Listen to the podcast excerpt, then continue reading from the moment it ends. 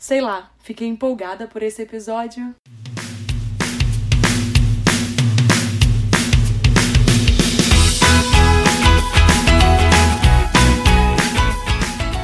Olá, meu nome é Ren e esse é mais um episódio do K-Popercast.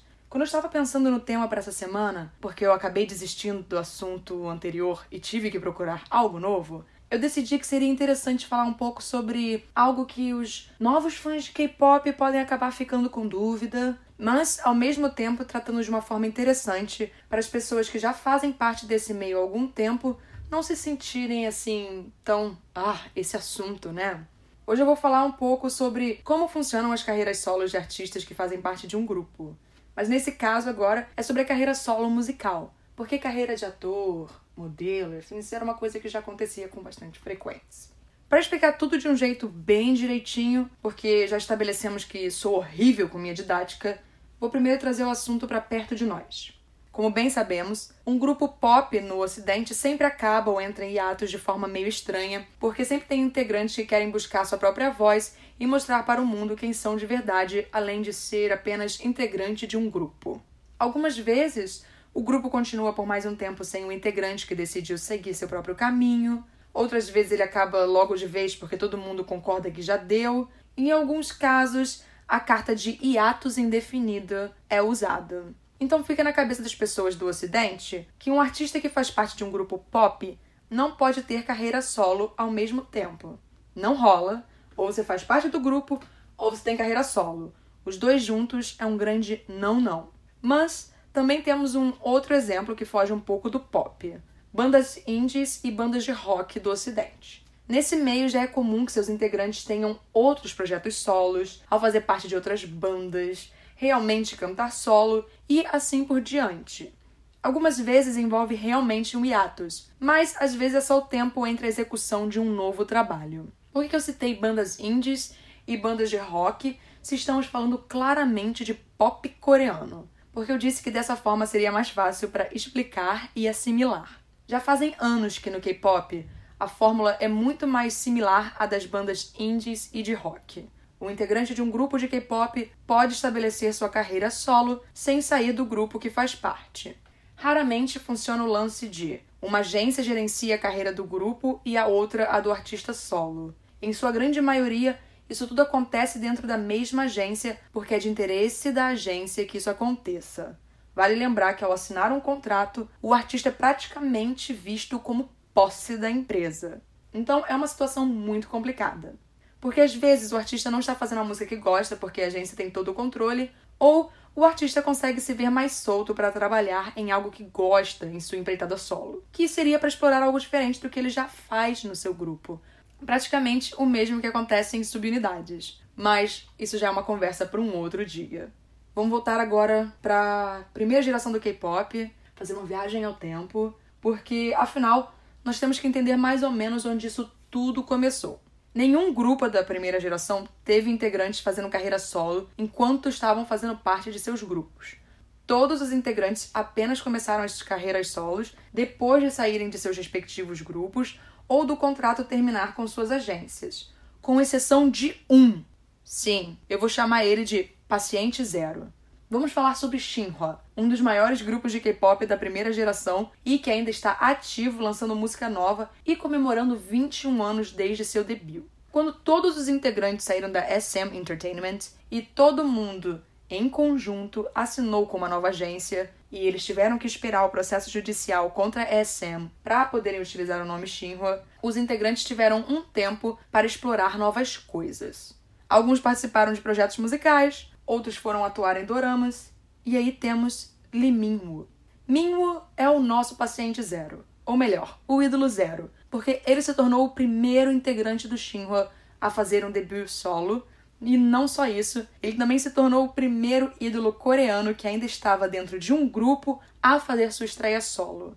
Isso foi em 2003. Gente, faz muito tempo. O que acontece é que naquela época as pessoas só estreavam solo depois que o grupo acabava de vez. Depois dele, o vírus foi espalhado e todo mundo começou a debutar integrante em carreira solo. Mentira, desculpa, eu só quis fazer essa piada.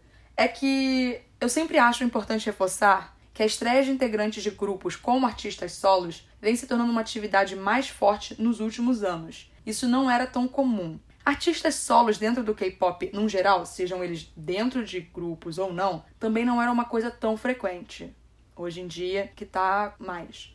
Eu nunca vou esquecer, por exemplo, de quando a SM anunciou em 2013 o debut de seu mais novo cantor masculino solo. A agência não lançava desde 2001 um artista masculino solo, e todo mundo ficou muito feliz ao ver o Henry, que na época fazia parte do Super Junior M, finalmente ganhando seu merecido espaço.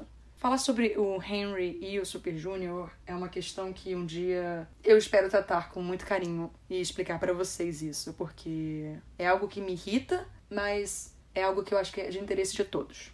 2013 nem faz tanto tempo assim, né? Exato. Mas de 2001 para 2013 teve muito chão, muitas oportunidades para outros cantores. Mas voltando, depois do Minho, os outros integrantes do Shinhwa também começaram a fazer suas estreias solos. Aí depois disso, vendo a recepção do público essa novidade, outras agências começaram a fazer o mesmo. Afinal, isso era apenas a oportunidade de faturar mais dinheiro em cima de seus artistas. Mas, gente, mas eu gosto de ser bem sincera. Agências, em sua grande maioria, visam lucro e os grupos e seus artistas são um meio para conquistar isso. Mas foi o que eu disse. Pelo menos, em alguns casos, a agência permite que, ao estrear solo, o artista possa trabalhar dentro de sua área de interesse. E isso vem mudando, graças a Deus, botei até as mãozinhas para alto. Os ídolos vêm conseguindo mais oportunidades para, além de criar o que realmente tem interesse, estarem envolvidos em certos pontos importantes é, criação de MV, escolha de figurino e vários outros aspectos.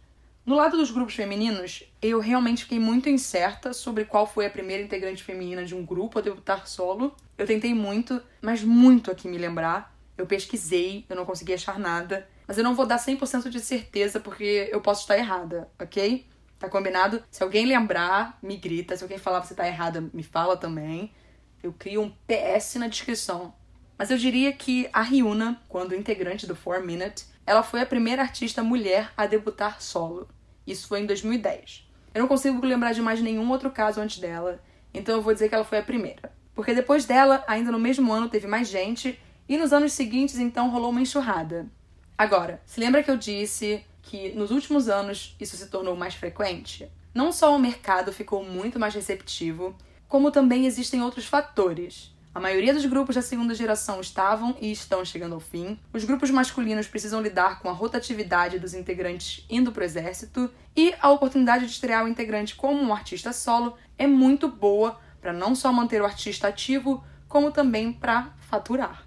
Então a carreira solo de um artista acontece durante um período em que o grupo não vai estar lançando nada, mas pode se tornar algo desgastante se rolar um conflito na agenda e tiver vários comebacks antes ou depois desse projeto.